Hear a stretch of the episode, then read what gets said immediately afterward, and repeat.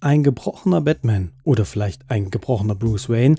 Warum sich Batman oder der dunkle Ritter wieder erheben soll, muss er dazu nicht vorher erst gefallen sein. Das und vieles mehr versuche ich euch heute zu vermitteln in dieser Folge meines Podcasts. Schrei jetzt, viel Spaß.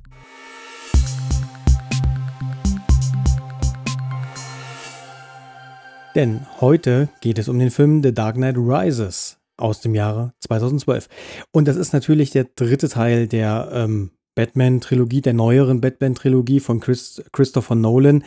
Ähm, also der dritte Teil und wie der Titel schon vermuten lassen mag, The Dark Knight Rises. Also hier geht es darum, dass er sich wieder erhebt.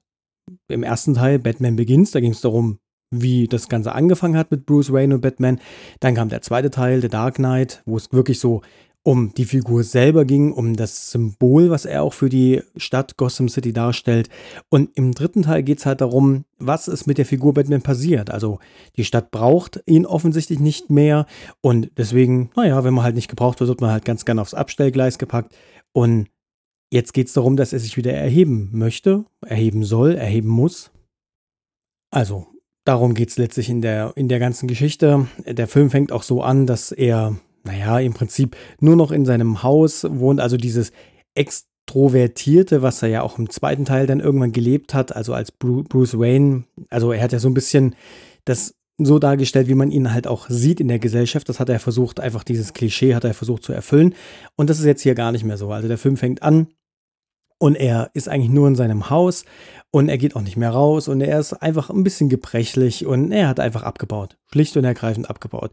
Batman wird nicht mehr gebraucht, weil die Stadt ist mehr oder weniger gesäubert. Die Stadt ähm, hat sich erholt oder hat, ist selber wieder auf den richtigen Pfad gekommen. Also nicht selber natürlich, sondern mit der Hilfe von Batman natürlich. Aber nach dem zweiten Teil ist halt alles soweit wieder relativ normal. Die Stadt lebt vor sich hin. Und ja, die Figur, also auch das, das Symbolbild, wird nicht mehr benötigt vom Batman. Und deswegen braucht die Stadt ihn einfach schlicht und ergreifend nicht mehr. Aber so sehr die Stadt jetzt auch sich selber erholt hat und so weiter, natürlich kommt wieder das Böse und will sich der Stadt wieder mächtig werden oder möchte die Stadt wieder einnehmen oder wie auch immer, möchte halt einfach der Stadt zeigen, wer hier eigentlich der Herr ist und dass sie sehr wohl noch anfällig für das Böse ist oder für, naja, die Bösewichte halt. Und so kommt halt auch Kane ins Spiel. Ja? Also Kane ist hier ganz klar der Gegenspieler von, von Batman, der also versucht auch Batman wieder hervorzulocken, der Batman dann auch letztlich bricht. Und so muss Batman halt wieder aus der Asche quasi wie Phönix sich wieder erheben. Wie ich schon anfangs erwähnt hatte, der Film ist wieder von Christopher Nolan und natürlich in der Hauptrolle für Batman oder Bruce Wayne ist wieder Christian Bale dabei. Als, wie ich immer behaupte, ähm, Sidekick äh, Michael Caine als Alfred, dem Butler quasi von, ähm, von Bruce Wayne, ist natürlich auch wieder dabei. Gary Oldman ist wieder äh, Jim Gordon, der in dem Fall jetzt äh, der Commissioner von Gotham City. Und es kommt aber noch eine neue Figur, also unabhängig von, von, von Kane natürlich. Ähm, Kane sage ich mal, von, von Bane, sorry. Äh, der gespielt wird von, von Tom Hardy. Äh, kommt natürlich auch äh, Catwoman ins Spiel in diesem dritten Teil. Gespielt von Anne Hathaway. Und so haben wir halt so ziemlich mehr oder weniger ein paar Leute dabei. Also es kommt noch, das will ich jetzt nicht verraten, aber zum Schluss äh, wird noch deutlich, wo die Reise vielleicht für den einen oder anderen äh, noch, noch hingeht, weil äh, wenn man die Comics kennt, weiß man ja auch, dass die Figur Batman und alles drumherum sich auch ein Stück weit entwickelt hat. Und ja, deswegen, das wird dann zum Schluss quasi dem Zuschauer auf, aufgelöst oder für den Zuschauer aufgelöst. Ansonsten ist natürlich auch Morgan Freeman wieder als Lucius Fox auch wieder dabei. Und demzufolge sind halt mehr oder weniger alle Darsteller, die auch in den vorigen Teilen schon da waren, hier wieder mit vertreten oder alle Charaktere auch entsprechend. Und bei diesem Ensemble kann man natürlich auch davon ausgehen, dass es wieder, naja, sehr cool wird oder sehr gute Darstellung der ganzen Charaktere.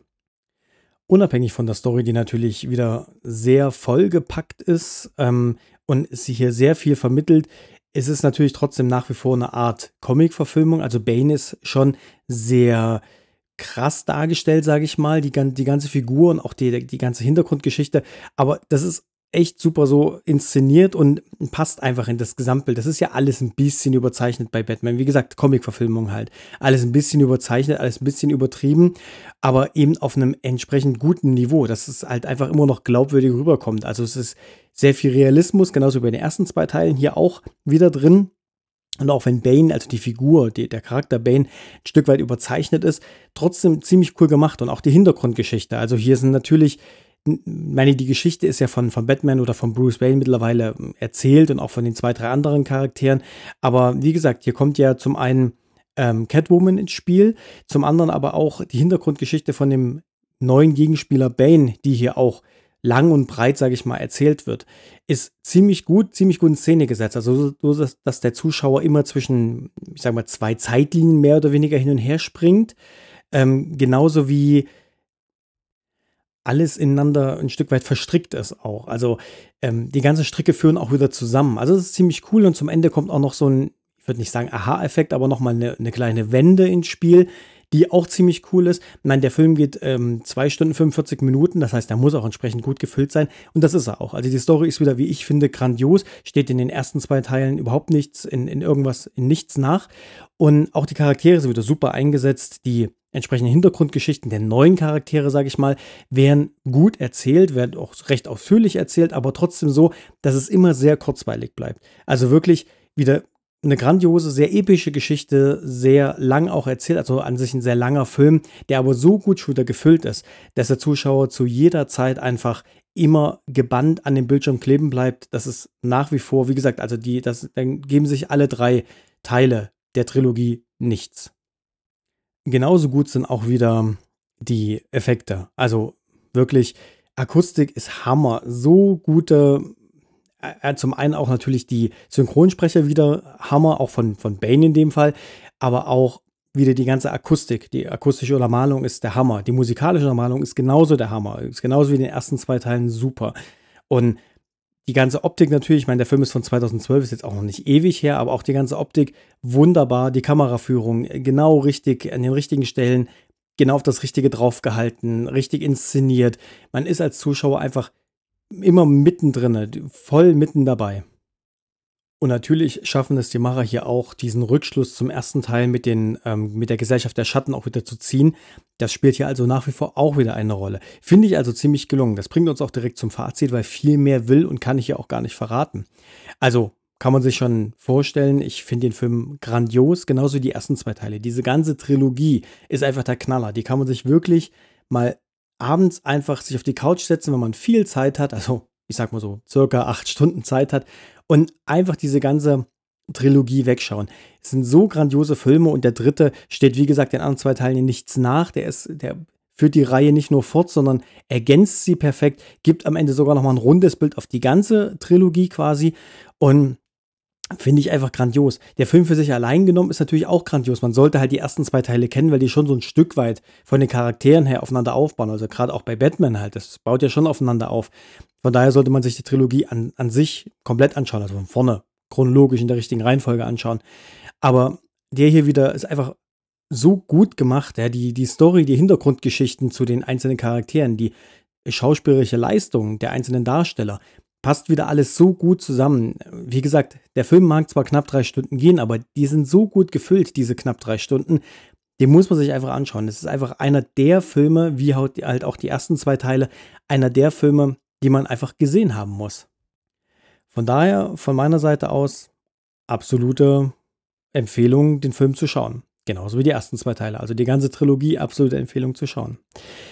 Wenn euch diese Folge meines Podcasts gefallen hat, dann freut mich es auf jeden Fall. Ich hoffe, ich konnte euch auch wieder zum dritten Teil ein bisschen was vermitteln. Ich bin nicht so sehr auf die Story eingegangen, aufgrund dessen, dass ich auch nicht zu viel spoilern möchte, weil man ist dann schnell dabei, dass man halt irgendwas verrät, was man vielleicht nicht hätte verraten sollen, wenn ihr den Film wirklich noch nicht geschaut habt, was ich jetzt mal nicht hoffe. Wenn ihr mich schreiben wollt, könnt ihr das gerne machen unter podcast.schrei.jetzt und ich hoffe natürlich, wir hören uns bei der nächsten Folge meines Podcasts wieder. Bis dahin, ciao.